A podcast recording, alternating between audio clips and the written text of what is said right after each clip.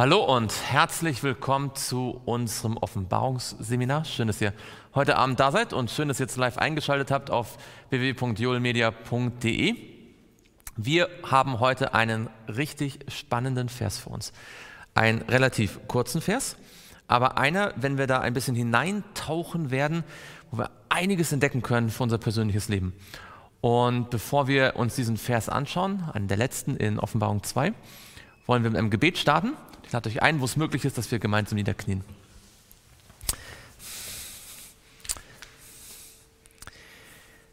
Lieber Vater im Himmel, wir möchten dir von Herzen Dank sagen für die Gelegenheit, heute dein Wort zu studieren und für die Schönheit und Kraft deines Wortes, die wir heute wieder entdecken wollen. Wir möchten dich bitten, dass du uns mit deinem Heiligen Geist erfüllst, dass du uns die Wahrheit zeigst, wie sie in dir ist und dass wir näher gezogen werden zu dir, dich besser verstehen und im Glauben wachsen dürfen. Das bitten wir alles im Namen Jesu, der jetzt für uns eintritt. Amen. Offenbarung Kapitel 2 und wir schlagen Vers 28 auf. Offenbarung Kapitel 2 und dort Vers 28. Wir sind hier immer noch am Ende des Sendschreibens an die Gemeinde Thyatira und an, bei den Verheißungen, die dieser Gemeinde, den Gläubigen dieser Gemeinde gegeben worden sind. Wer überwindet und meine Werke bis ans Ende bewahrt, sagt Jesus, nicht wahr?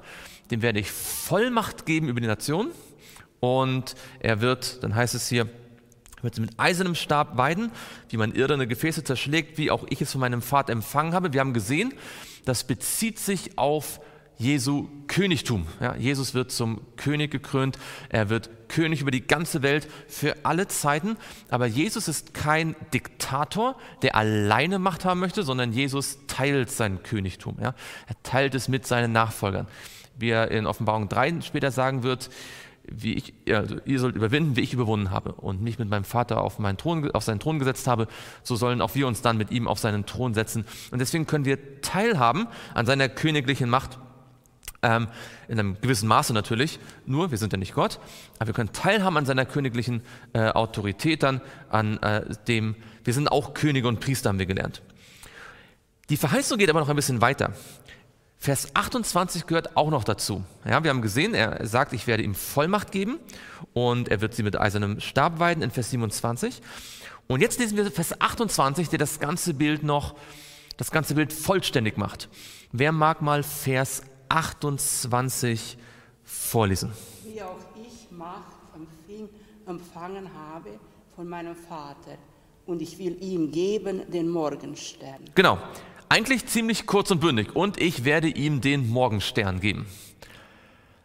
Aber wenn man anfängt, ein bisschen drüber nachzudenken, dann stellt man fest, das ist gar nicht so ganz klar, was das eigentlich bedeutet. Und äh, je mehr wir da reinschauen, desto mehr werden wir sehen, dass hier eine ganze Menge dahinter steckt. Also wir wollen uns anschauen, was bedeutet es, dass Jesus den Gläubigen sagt, wer überwindet, der erhält von mir den Morgenstern. Also ich weiß nicht, interessiert ihr euch für Astronomie?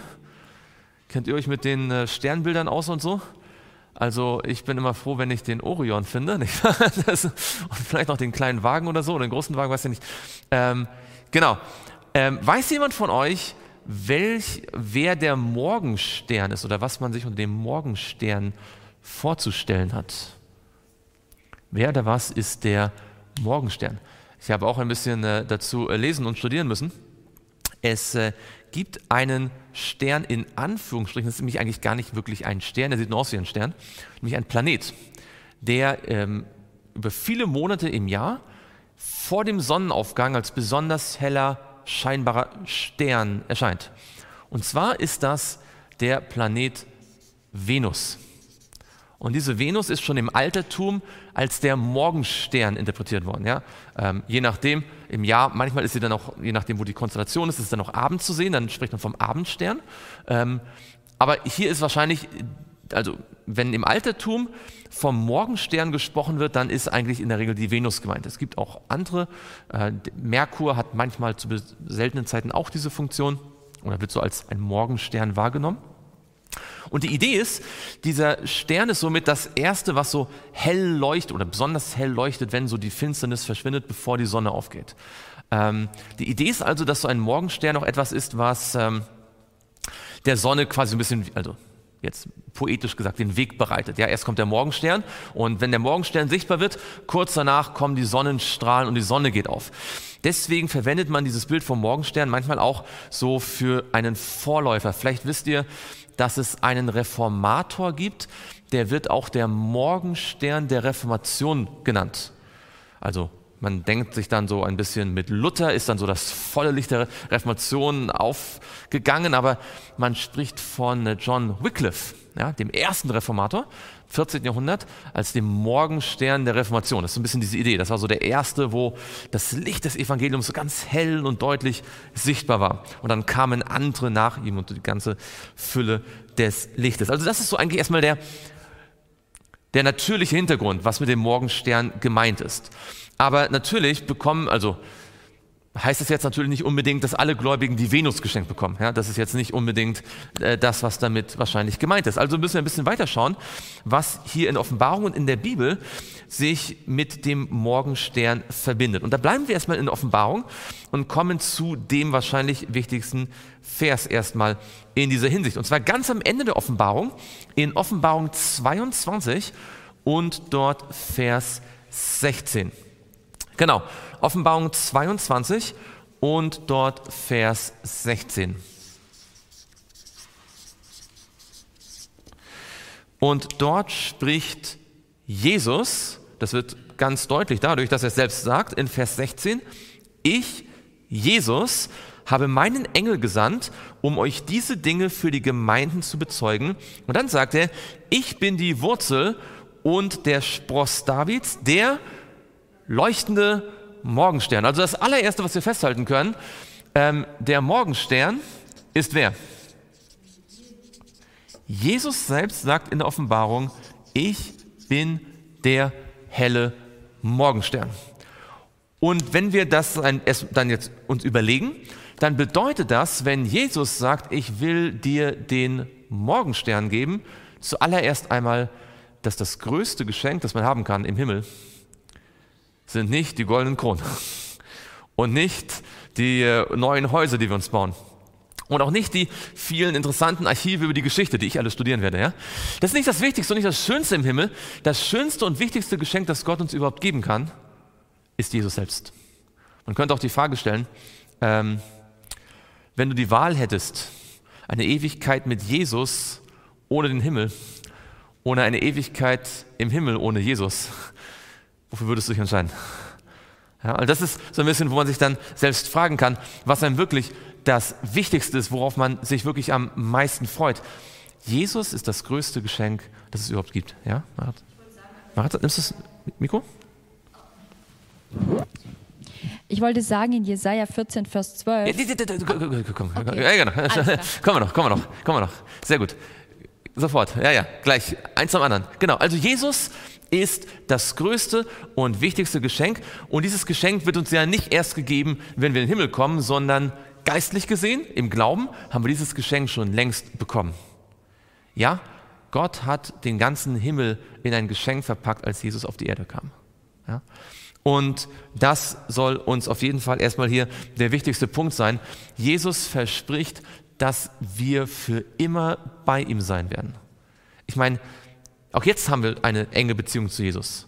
Wir können zu ihm beten, wir können sein Wort lesen, wir spüren oft in unserem Leben, wie er durch seinen Heiligen Geist uns gelenkt und geleitet hat, wie er uns geführt hat. Und doch ist es noch nicht dasselbe, als wenn wir ihn von Angesicht zu Angesicht sehen können, oder? Es ist nicht dasselbe. Ähm, ich erzähle das immer wieder gerne, wenn ich früher im Ausland öfter unterwegs gewesen bin und ähm, über ein, zwei Wochen oder so, dann habe ich gerne mit meiner Frau geskypt. Ja, wir haben uns gehört, aber wir konnten uns nicht in den Arm nehmen. Und diese, dieser Moment, wenn man nach längerer Trennung sich wieder in den Arm nimmt, das ist was ganz Besonderes. Und das ist das, was Jesus sich ja auch wünscht. Ähm, schaut mal mit mir in Johannes 17. Ich weiß nicht, ob, habt ihr ein, ein besonderes, also müsst ihr jetzt nicht laut sagen, aber habt ihr so ein ganz besonderes Gebetsanliegen, wo er so richtig intensiv für betet? Jesus hat auch ein Gebetsanliegen. Ähm, in Johannes 17, das ist dieses lange Gebet, das man auch das hohe priesterliche Gebet von Jesus nennt. weil er in diesem Gebet quasi schon zeigt, wie er dann im Himmel auch für uns eintreten wird. Und in diesem Gebet wird ganz deutlich, was sein größter Wunsch ist, was er wirklich will. Ja? Äh, schaut mal in Vers 24. Johannes 17, Vers 24. Dort steht, Vater, ich will. Ja, da kann man sehen, das ist das, was Jesus möchte, was sein Gebetsanliegen ist. Ja, wir sagen zum Beispiel, lieber Vater im Himmel, ich will unbedingt diese Arbeitsstelle haben. Ja? Oder ich will unbedingt, dass mein Ehepartner gläubig wird. Oder ich will unbedingt gesund werden. Wir sagen, was wir uns wünschen, was wir wollen, was wir auf dem Herzen haben, was unser dringendes Gebetsanliegen ist. Und wenn wir uns jetzt die Frage stellen, Jesus ist ja hier kurz vor seinem Tod, nicht wahr? Das ist äh, das nächste Kapitel. Das geht dann schon die Gefangennahme äh, von Jesus los in den letzten Tagen seines Lebens, er wusste, dass, er, dass seine Stunde gekommen ist.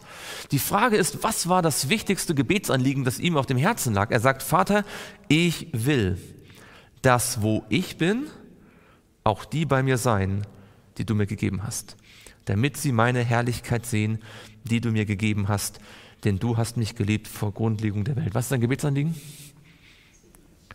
Sein Gebetsanliegen ist, Vater, ich möchte, dass Christopher bei mir ist und ihr könnt euren Namen einsetzen. Das wünscht sich Jesus von ganzem Herzen.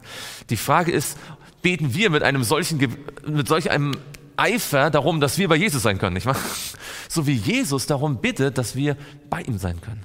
Ja, das ist, das ist das Gebetsanliegen Jesu, das ist sein Wunsch und das hat er nicht einmal vor 2000 Jahren gebetet, das heißt das hohe priesterliche Gebet, weil das das ist, was Jesus die ganze Zeit betet. Wenn wir uns überlegen, wie Jesus für uns eintritt, dann so, dass er immer wieder deutlich macht, ich wünsche mir, dass diese Menschen, diese Gläubigen bei mir sind. Und deswegen vergib ihnen ihre Sünden. Ich bin am Kreuz für sie gestorben. Das ist also die, die Idee, bei Jesus zu sein. Aber wir gehen nochmal zurück zur Offenbarung 22. Wir haben noch nicht alles hier in diesem Vers uns genau angeschaut. Jesus sagt, ich bin der leuchtende Morgenstern. Aber er sagt noch mehr über sich. Er sagt nicht nur, dass er der leuchtende Morgenstern ist, sondern er sagt auch was.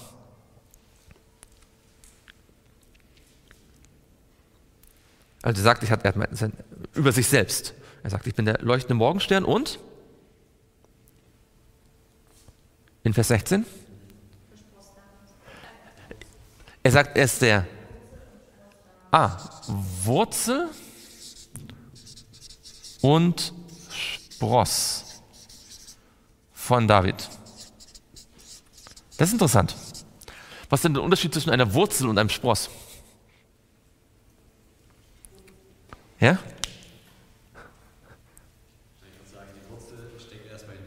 Ja.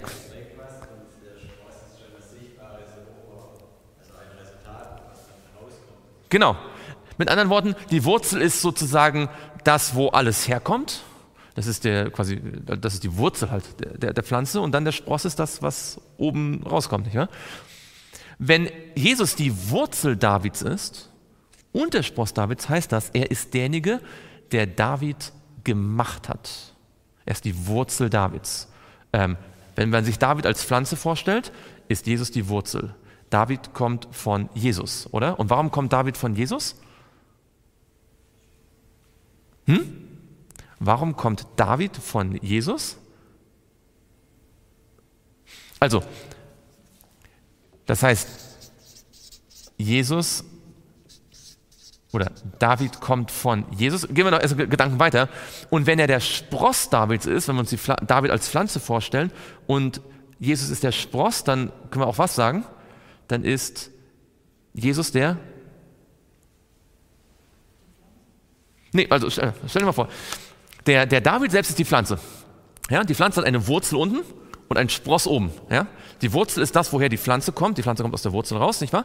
Und der Spross kommt dann aus der Pflanze. Also David als Pflanze kommt von Jesus, denn Jesus ist die Wurzel von David. Aber Jesus kommt auch von David, ganz genau, das ist der Punkt. Also David kommt von Jesus und Jesus kommt von David. Das ist so diese berühmte Stelle, wo, ähm, die, wo Jesus die Pharisäer fragt, nachdem die Pharisäer und die Sadduzäer ihnen immer diese ganzen gemeinen Fragen stellen. Dann dreht Jesus den Spieß um und sagt, ich möchte euch auch eine Frage stellen. Wer ist der Messias? Und sie sagen, Davids Sohn. Und dann sagt er, okay, aber wenn er Davids Sohn ist, warum nennt David ihn Herr? Das ist genau der Punkt. Denn warum kommt David von Jesus? Weil Jesus ist wer? Er ist der Schöpfer. Genau, er ist der Schöpfer und er hat David geschaffen. Aber warum kommt Jesus von David? Ja, genau, weil er sozusagen der Messias ist. Ja? Er ist der, der Sohn Davids. Ja? Und das verweist auf die beiden fundamentalen Eigenschaften Jesu. Er ist sowohl, genau, und deswegen, weil er Schöpfer ist, ist er was? Er ist Gott und er ist Mensch. Als Gott ist er Schöpfer, als Gott hat er David gemacht und als Mensch kommt er aus der Linie Davids. Er ist die Wurzel Davids und der Spross, er ist beides. Und das ist quasi in einem Bild beides zusammen. Er ist Gott und Mensch, er ist Gott mit uns, Immanuel. Und das finde ich ganz interessant, dass hier das im Zusammenhang mit dem Morgenstern ist, werden wir gleich uns überlegen, warum. Aber halten wir fest, er ist Gott und er ist Mensch. Als Gott hat er welche, also wenn wir uns jetzt das Reich Gottes als, ein, als eine politische Einheit vorstellen, welche Position hat er als Gott? Er ist König, oder? Er ist der König der Könige, der Herr der Herren. Wird gleich noch wichtig werden. Aber gleichzeitig, und das ist interessant, er ist eben nicht nur König, er ist auch Mensch geworden. Ja, er, der den höchsten die höchste Position gehabt hat, hat sich erniedrigt und war gleichzeitig Diener.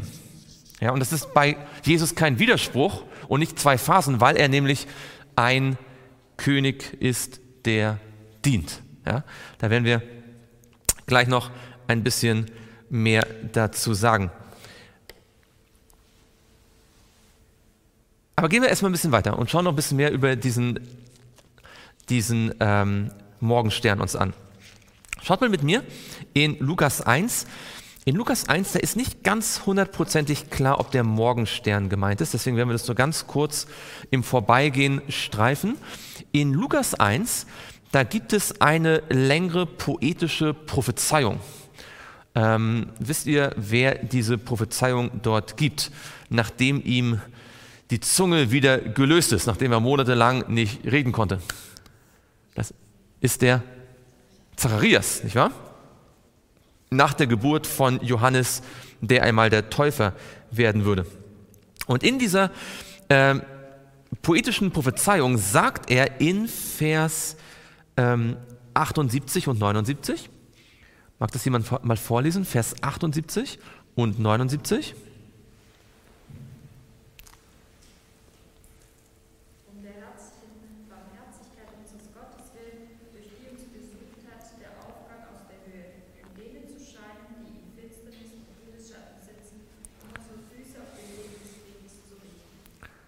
Ganz genau.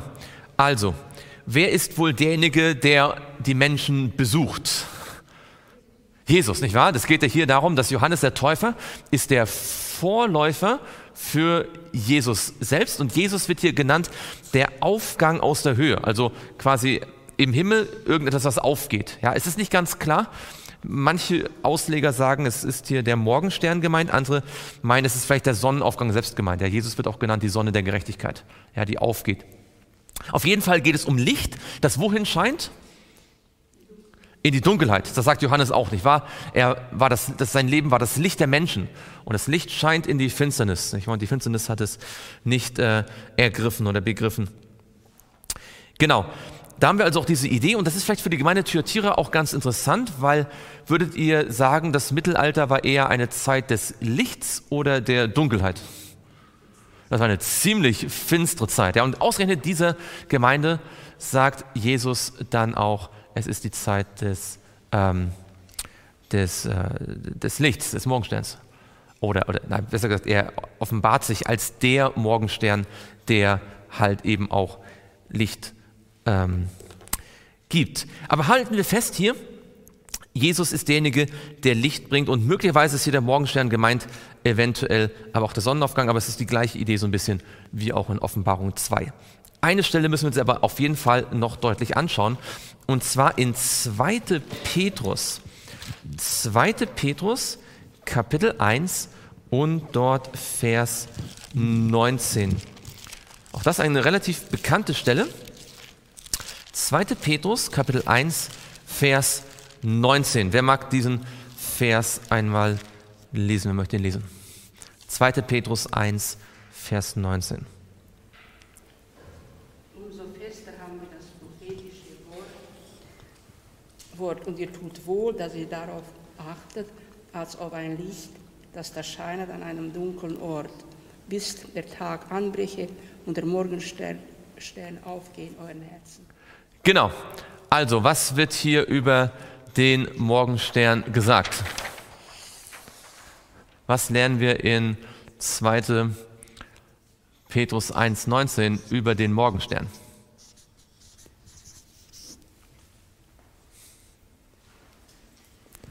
Was könnt ihr über den Morgenstern. Ja? Wenn wir das prophetische Wort haben, also dass das prophetische Wort uns zum Licht führt an den dunklen Ort. Okay, wir haben also die Prophetie, ja? Also biblische Prophetie. Und äh, was macht die? Oder was ist die? Die scheint an einen dunklen Ort. Okay, also wir haben also sozusagen Dunkelheit. Ja? Oder wir haben Dunkelheit. Genau, und was macht die Prophetie? Die scheint. Und zwar wie? In unser Herz wie ein Morgenstern. Im Moment, so, die Prophetie scheint wie? Wie ein Licht. Ja? Äh, Und weil das so ist, weil wir in einer dunklen Zeit leben und Licht brauchen, und die Frage ist, woher bekommen wir das Licht? Sagt jetzt Petrus, wohin sollen wir uns schauen? Auf das Wort Gottes. Der Psalmist sagt ja, dein Wort ist meines Fußes Leuchte und ein Licht auf meinem Weg. Und Petrus sagt explizit, besonders brauchen wir das prophetische Wort, weil was macht das prophetische Wort? Also was ist Prophetie? Die sagt, was in der Zukunft kommt, ja. Die zeigt uns, was auf uns zukommt, damit wir nicht stolpern und nicht äh, überrascht werden, ja. Wir brauchen also die Prophetie. Er sagt, ihr tut gut darauf, darauf zu achten, wie auf ein Licht, ja. Ähm, übrigens ist euch aufgefallen, dass er sagt, so halten wir nun fest an dem völlig gewissen. Ähm, hat jemand von euch eine andere Übersetzung äh, äh, als völlig gewiss?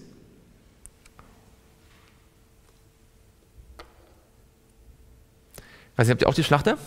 Habt auch die Schlachter. Manche übersetzen auch ähm, das Gewissere oder das Festere. Umso fester haben wir das prophetische Wort. Die Idee ist eigentlich ein Vergleich. Die Idee ist, das prophetische Wort ist noch fester, noch gewisser als etwas anderes, was er davor erzählt. Und worüber spricht der Petrus davor?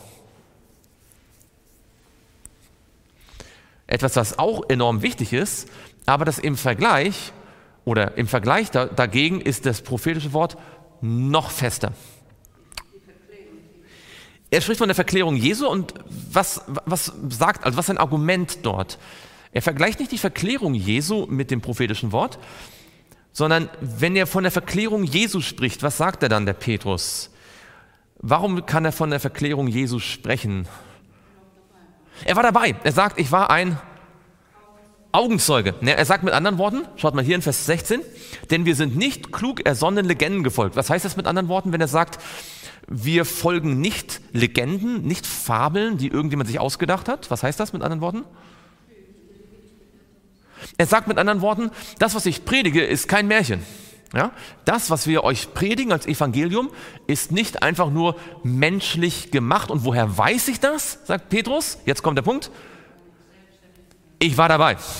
Ich habe Jesus verklärt gesehen. Ich habe gesehen, wie dieser Mann, Jesus von Nazareth, vor meinen Augen sich verwandelt hat, in die, volle, in die volle Göttlichkeit, soweit ich das ertragen konnte. Ich habe die Stimme des Vaters gehört. Ja, ich, ich war dabei. Und dann sagt er, man könnte ja denken, das ist der ultimative Beweis, oder? Er sagt, ich habe die Stimme des Vaters gehört. Ich habe Jesus in seiner Göttlichkeit gesehen. Ich habe Mose und Elia gesehen. Ja, das, ich war dabei. Und dann sagt er, obwohl ich das alles gesehen und gehört habe, habe ich einen noch festeren Grund, der noch fester ist als meine eigene Erfahrung. Nämlich was? Das prophetische Wort.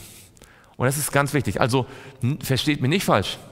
Unsere Erfahrung ist absolut entscheidend, das Wichtigste, was wir geben können in unserer persönlichen, unserem persönlichen Zeugnis. Wir müssen Erfahrung mit Gott haben.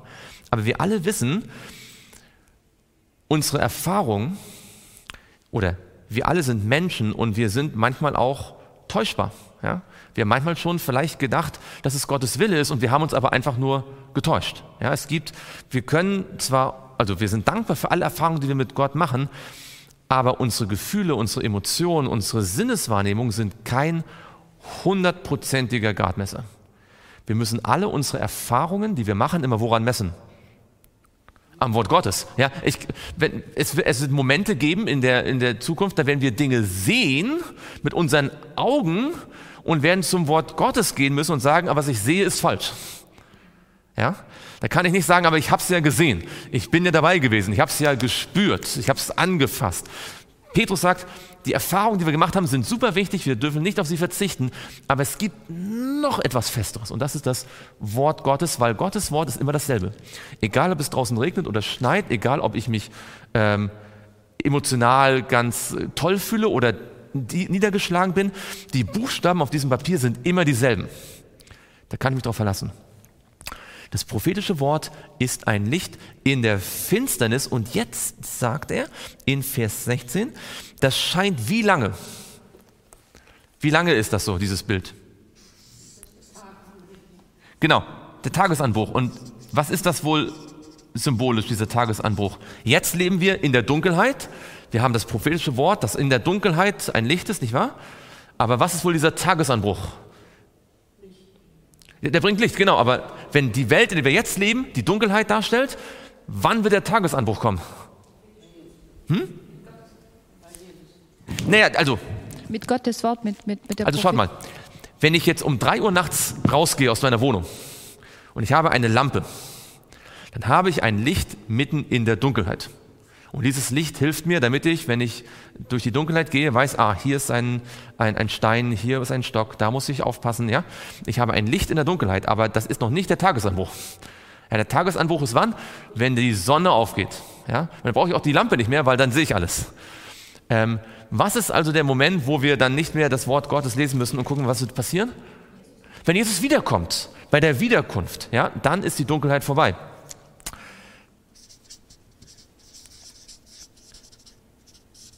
Aber es gibt noch einen zweiten Punkt. Die Prophetie weist auf die Wiederkunft Jesu hin. Bis dahin, bis zur Wiederkunft brauchen wir sie. Aber noch etwas anderes passiert. Nicht nur, dass irgendwann die Dunkelheit ganz verschwindet, weil Jesus kommt, sondern das Licht kommt in unser Herz, unser Herz. Genau. Ja, wer, wer oder was kommt in unser Herz? Wer kommt in unser Herz? Der Morgenstern. Der Morgenstern. Jesus. Und was ist der Morgenstern in Bezug auf den Sonnenaufgang? Beides ist Licht, aber wir haben es heute, heute schon gelernt, nicht wahr? Der Sonnenaufgang ist, wenn die Sonne aufgeht, aber der Morgenstern ist die Venus kurz vorher. Das ist dieses helle Licht, das leuchtet, bevor das richtige Licht kommt. Das heißt, das, was vor der Wiederkunft passiert und sie quasi einleitet, ist, dass der Morgenstern in unseren Herzen aufgeht.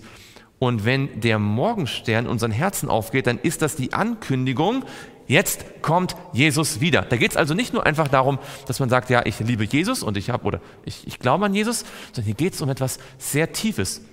Nämlich, was bedeutet das Herz in der Bibel?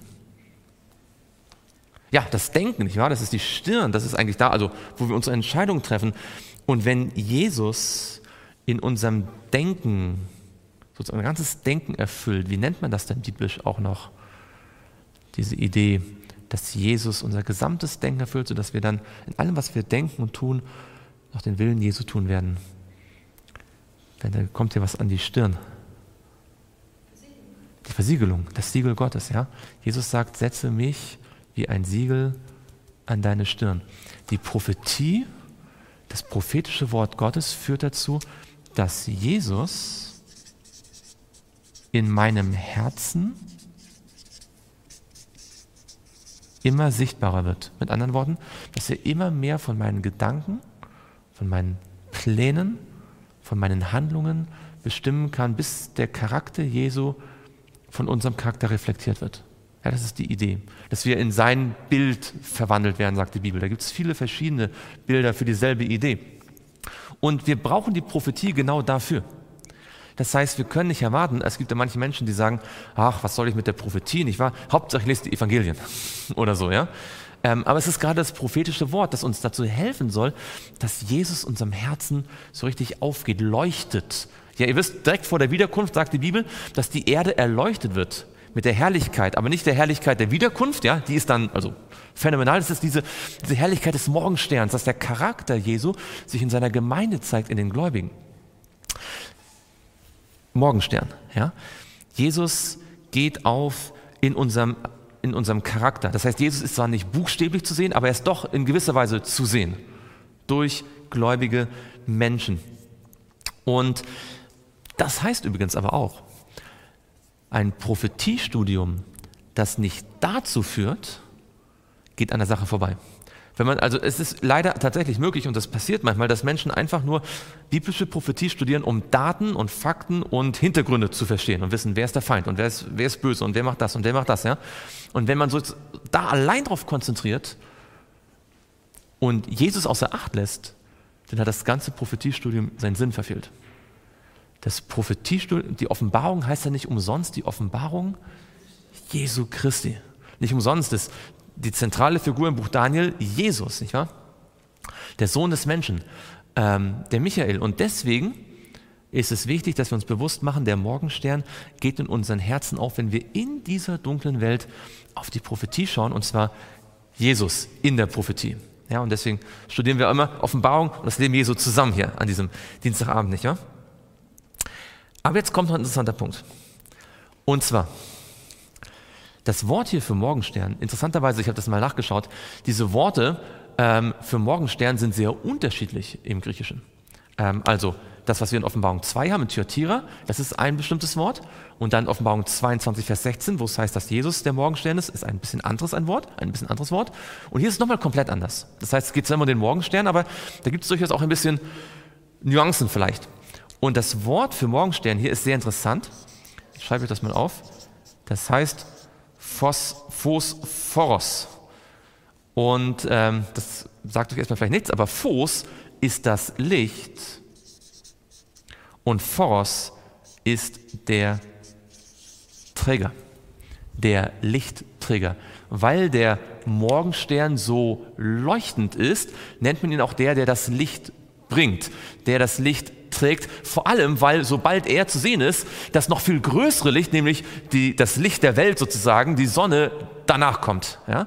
Das ist sozusagen, der Morgenstern ist der Lichtträger, der auf, einen, auf das noch größere Licht verweist.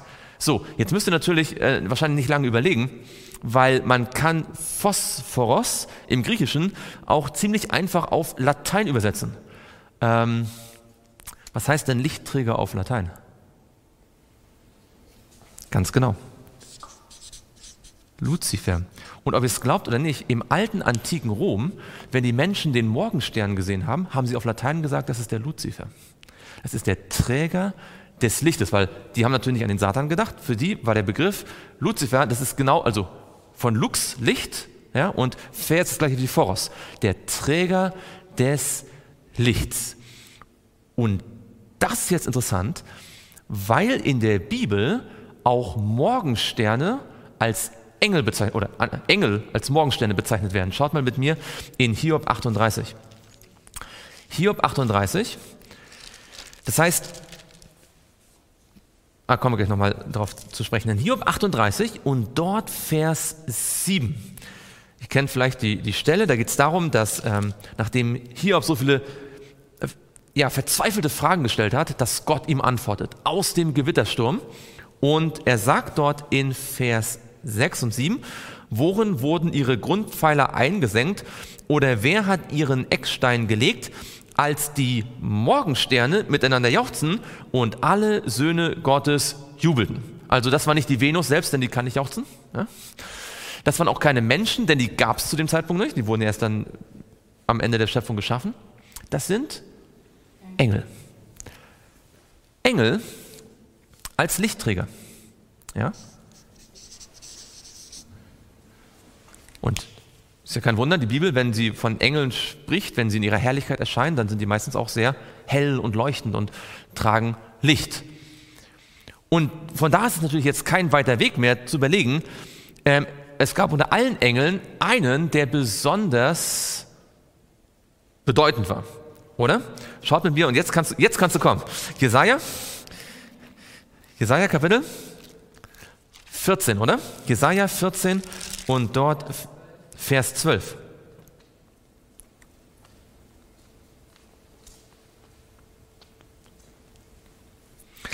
Jesaja 14, dort Vers 12, dort heißt es, wie bist du vom Himmel herabgefallen, du Glanzstern, das ist eigentlich im hebräischen Helel, das ist auch dieser, dieser, der, der Leuchtende, ja? du Sohn der Morgenröte, das ist eine poetische Beschreibung für, wenn die Morgenröte aufbricht, die Sonne ist noch nicht zu sehen, aber man sieht schon diesen Morgenstern, ja, der leuchtet in der Morgenröte, das ist der Morgenstern, das ist der, die, die, die, die, römischen Astronomen hätten gesagt, das ist der Luzifer, der, der Morgenstern. Ja? Aber was ist mit diesem Engel passiert? Er ist gefallen. Ja? Der Luzifer war eigentlich der leuchtende Morgenstern. Was ist die Aufgabe des Morgensterns? Der Morgenstern verweist auf das größere Licht. Er ist unter allen Sternen dann am Himmel der am hell leuchtendste aber selbst hat er nur die Aufgabe, auf das noch viel herrlichere Licht zu weisen. Ja, der Morgenstern mit der Sonne ist kein Vergleich. Ja, die Sonne ist viel heller und viel größer und viel prächtiger als der Morgenstern, aber trotzdem ist der Morgenstern der herrlichste unter allen Engeln. Das ist die Idee, wo es hier eigentlich um den, um den Luzifer geht. Er war in der Gegenwart Gottes. Schaut mal mit mir in Hesekiel 28. Hesekiel 28, ihr kennt diese Stelle, wo der Luzifer beschrieben wird, als er noch nicht gesündigt hatte, oder? Wir lesen ab Vers 12. Im Menschensohn stimme ein Klagelied an über den König von Tyrus und spricht zu ihm. So spricht Gott der Herr, o du Siegel der Vollendung voller Weisheit und vollkommener Schönheit. In Eden, im Garten Gottes warst du. Mit allerlei Edelsteinen warst du bedeckt, mit Sardes, Topas, Diamant, Chrysolit, Onyx, Jaspis, Saphir, Karfunkel, Smaragd und mit Gold. Deine kunstvoll hergestellten Tamburine und Flöten waren bei dir. Am Tag deiner Erschaffung wurden sie bereitet. Du warst ein gesalbter, schützender Cherub. Ja, ich hatte dich dazu eingesetzt. Mit anderen Worten, er hat eine bestimmte Aufgabe. Was ist seine Aufgabe? Wo, wo war er, wenn man sich den ganzen Himmel angeschaut hat? Wo, in, wo war seine Position? Ganz am Thron Gottes, ganz nah, oder? Keiner war ihm, war Gott so nahe wie er. Er hieß Luzifer, oder er wird hier Luzifer genannt, weil er so voller Licht war. Woher kam denn das Licht, das er trug? Von Gott, von Jesus. Sagt die Bibel nicht auch zu uns, mache dich auf, werde Licht, denn dein Licht kommt und die Herrlichkeit des Herrn geht auf über dir. Jesus sagt, ich bin das Licht der Welt. Aber dann sagt er zu uns, wir sind das Licht der Welt. Ihr seid, also ihr seid das Licht der Welt. Mit anderen Worten, das Licht, das er trug, hatte er deswegen, weil er, er hatte so viel Licht, weil er so nah bei Gott war. Das hat er, und das hat er getragen. Nun, im Vergleich mit Gott war er immer noch ein sehr kleines Licht. Ja, aber weil er so nah bei Gott war, war er im Vergleich mit allen anderen Engeln besonders strahlend. Er hatte besonders viel. Wenn wir besonders viel uns mit der Bibel beschäftigen, dann haben wir auch besonders viel Licht von Gott erhalten, oder? Wir haben natürlich im Vergleich mit Gott sehr wenig wissen. Wir sind ein sehr kleines Licht im Vergleich mit Gott.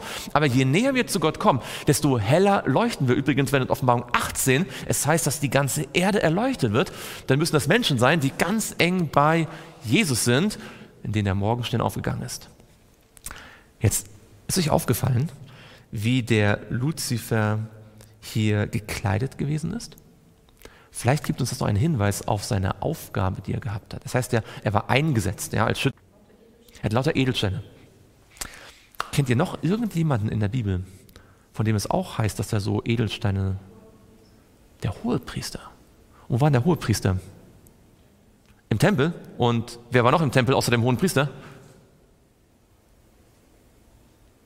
Gott, oder? Und wo, also der Hohepriester war wo? Der war von allen Israeliten am nächsten bei Gott, oder? Und deswegen, was war denn die Aufgabe des Priesters? Also der Priester sollte natürlich das Opfer vollziehen und das Blut in das Heiligtum hineinbringen. Das scheidet hier für Luzifer im Himmel aus, weil es gab keine Sünde, es gab keinen Erlösungsplan. Ja? Er musste, da musste kein Opfer gebracht werden, da musste kein Erlösungsplan durchgeführt werden.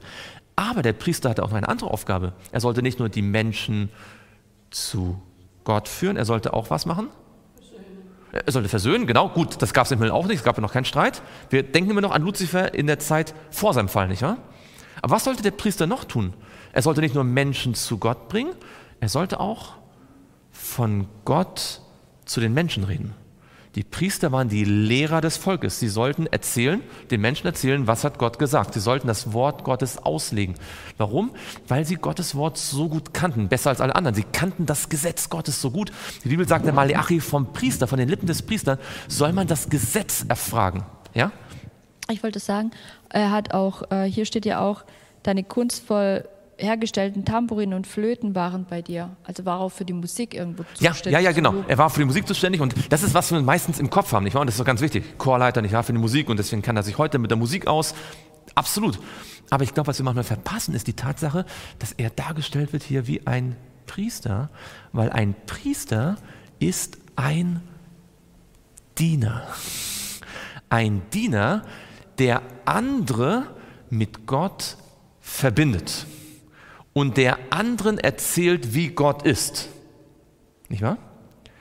Er war Lichtträger, weil Gott ihm Licht gegeben hatte. Warum sind wir das Licht der Welt? Damit wir es anderen weitergeben, oder?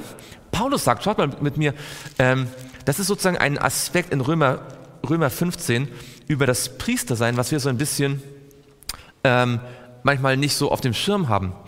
Denn klar, ein zentraler Aspekt vom Priestertum ist, dass ein Opfer gebracht wird, dass Versöhnung stattfindet, dass ähm, das Blut ins Heiligtum gebracht wird. Und all das ist nach dem Kreuz Jesu auf der Erde nicht mehr notwendig, weil Jesus in den Himmel aufgegangen ist, ähm, aufgefahren ist. Aber wenn ihr in Römer 15 lest, dann stellt ihr fest, dass es trotzdem noch so einen Aspekt des Priestertums auf der Erde gibt. Nämlich Paulus sagt in Römer 15, Vers 16, dass ich ein Diener Jesu Christi für die Heiden sein soll, der was macht? Der priesterlich dient am Evangelium Gottes. Was hat denn Paulus gemacht? Hat Paulus Opfer gebracht? Nein, hat Paulus, was hat Paulus gemacht? Was, wie hat er konkret gedient? Was hat er gemacht? Er hat den Menschen erzählt, so ist Gott ich bin Gott begegnet, ich kenne Gott, ich kenne sein Wort. So ist Gott, das ist sein Charakter, das ist sein Wesen, das ist sein Gesetz, das ist sein Evangelium. Dann natürlich auch den Erlösungsplan. So ist Gott. Er hat den Menschen von Gott erzählt, vom Evangelium. Gott ist gut, Gott ändert sich nicht. All die Dinge, die Eigenschaften Gottes hat der Paulus offenbart. Im Himmel gab es zwar noch keinen Erlösungsplan, es gab also noch kein Evangelium im engeren Sinne, aber gab es schon einen Charakter Gottes? War Gott im Himmel gut? War er die Liebe? Gab es ein Gesetz? Gab es Welten und Engel, die Gott geschaffen hatte? Könnte es sein, ich, ich stelle mir die Frage, könnte es sein, dass der Luzifer, also er hat auch die Musik gemacht, ja, aber seine primäre Aufgabe war, quasi wie ein, in Anführungsstrichen, wie ein Priester, wie ein Morgenstern, den anderen Engeln deutlich zu machen, wie Gott ist, weil er Gott noch besser kannte als alle anderen Engel. Er war ja noch näher bei ihm, er kannte das Gesetz Gottes noch besser. Er hatte noch tiefere Einsicht in die Liebe Gottes als alle anderen sündlosen Engel. Und das ist eigentlich so interessant, weil das bedeutet, dass nämlich genau der gefallen ist und gegen Gott rebelliert hat, der genau mit der gegenteiligen Aufgabe betraut gewesen ist was uns übrigens auch sehr nachdenklich stimmen sollte, wenn wir von Gott eine Aufgabe bekommen haben, weil wenn wir diese Aufgabe dagegen rebellieren, dann folgen wir letztendlich buchstäblich in den, in den Fußstapfen dessen, der das zuerst getan hat.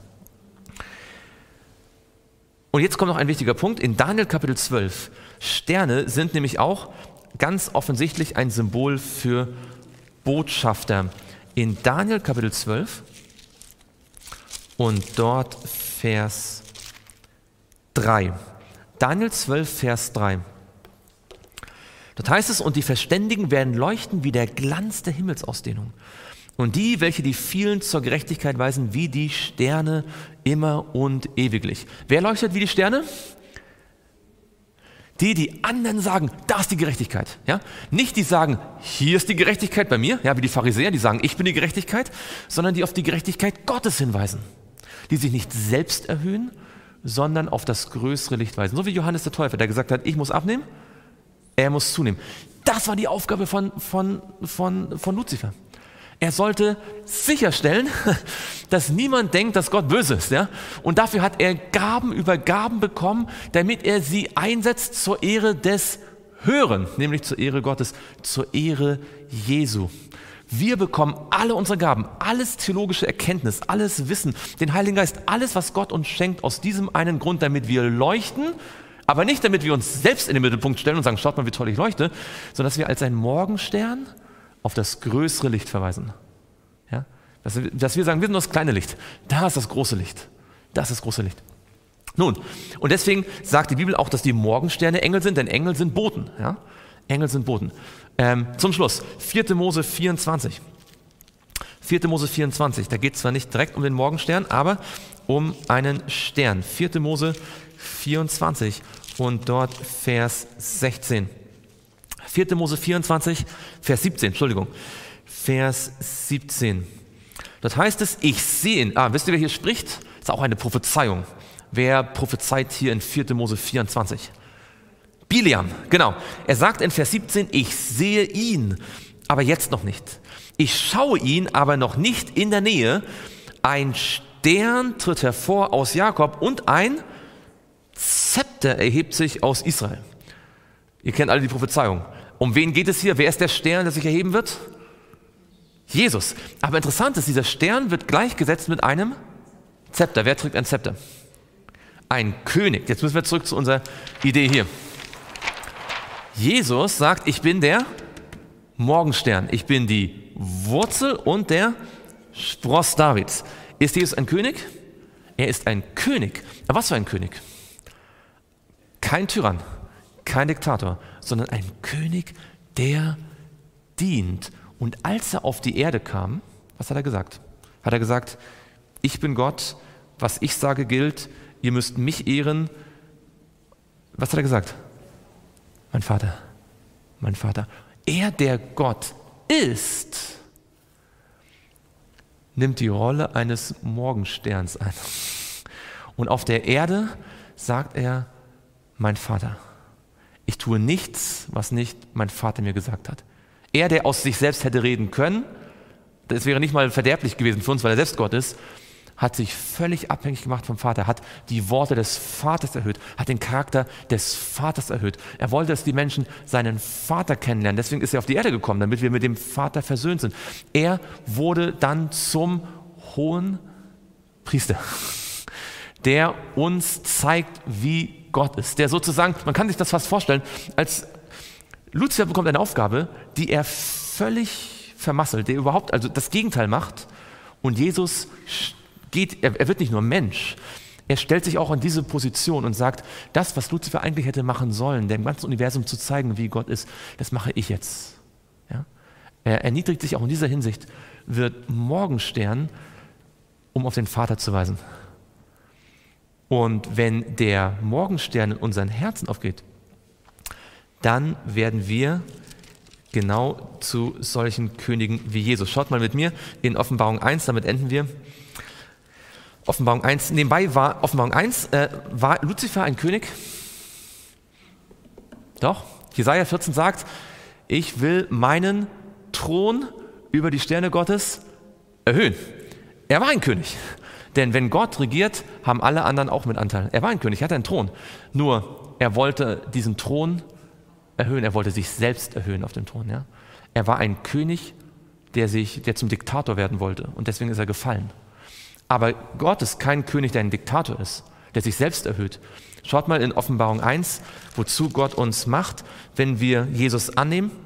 Es heißt in Vers 5, und von Jesus Christus, dem treuen Zeugen, dem Erstgeborenen aus den Toten und dem Fürsten über die Könige der Erde, ihm, der uns geliebt hat und uns von unseren Sünden gewaschen hat, durch sein Blut und uns zu Königen und Priestern. Was ist ein Priester? Ein Priester ist ein Diener, ein königlicher Diener, ja, so wie Jesus.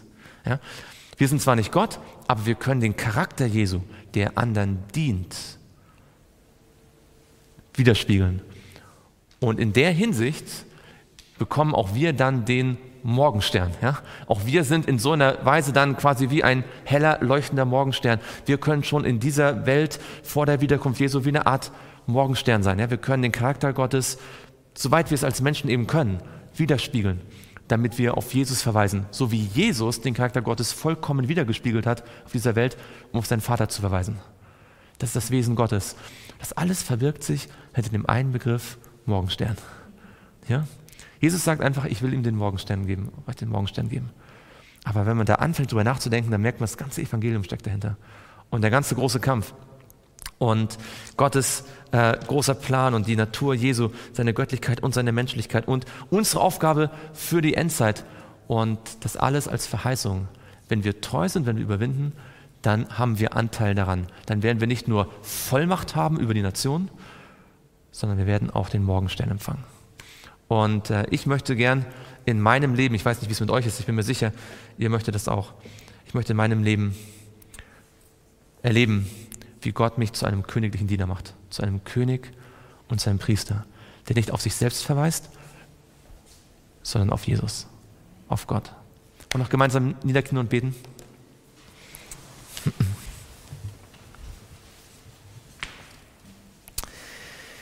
Lieber Vater im Himmel, was für eine wunderbare Botschaft, die du in dein Wort hineingelegt hast. Es ist nur ein Wort, der Morgenstern. Aber die, die Idee dahinter ist so faszinierend, so wunderschön. Und wir danken dir, dass wir heute etwas mehr darüber verstehen und lernen durften. Herr, danke, dass du uns auserwählt hast, obwohl wir schwach und hilflos sind und so viel Fehler gemacht haben in unserem Leben, dass du uns auserwählt hast, dass wir als Könige und Priester, als ein, als ein heiliges Volk, anderen Menschen zeigen dürfen, wie du bist, dass wir ihnen erzählen können, was sie bei dir erlebt haben. Nicht um uns die Ehre zu geben, sondern dir die Ehre zu geben. Und damit zu zeigen, wie es in deinem Königreich zugeht, um das Wesen deines Königreiches zu erklären. Herr, gib, dass wir noch besser verstehen, wie du wirklich bist und dass wir durch Anschauen verwandelt werden. Das bitten wir im Namen Jesu. Amen.